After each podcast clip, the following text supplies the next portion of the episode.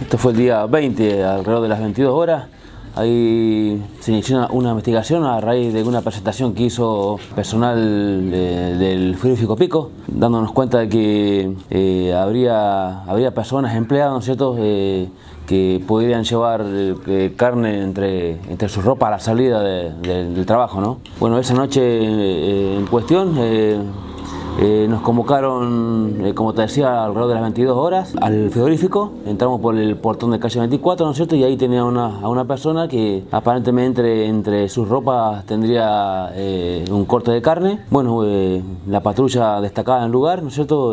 se entrevistó con esta persona y sí, efectivamente, entre sus ropas dejó exhibir un, corte de carne que llegaba a los 4 kilos aproximadamente. bueno, se le dio conocimiento a, la fiscalía de, de turno, al cargo de la doctora Verónica Campo, quien ordenó iniciar las actuaciones correspondientes, ¿no es cierto?, y poner a este hombre eh, a disposición de la justicia. Eh, ¿Esta persona podría venir haciendo esto desde hace un tiempo importante? Bueno, eso es tema de, investigación, sí. Bueno, eh, se está investigando esta metodología, ¿no es cierto?, a pedido de personal del, del frigorífico, en este caso de recursos humanos.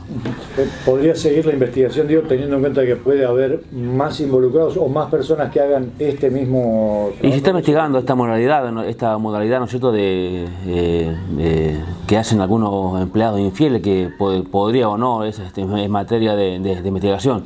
Pero como te decía, hay personal del frigorífico, en este caso la persona de, que está a cargo de recursos humanos, quien nos pone al tanto permanentemente de esta, de esta, de esta cuestión. Nosotros como policía iniciamos las actuaciones y las investigaciones que, que surjan, obviamente. ¿La persona momentáneamente fue separada de su trabajo o continúa? Eh, lo ignoro, eso ya no, es competencia nuestra, nosotros eh, nos concentramos eh, en lo que nos compete a nosotros, que es la parte judicial. ¿no Te digo que tenía ya unos años ya este hombre ahí en, la, en la, planta y bueno, por ahí sí, no, no, no, por tampoco nosotros perder el trabajo. Nosotros, como te decía, ignoro si, si está desafectado esta persona, no, eso no. Pero una lástima, ¿no? Perder el trabajo por, por tampoco, ¿no?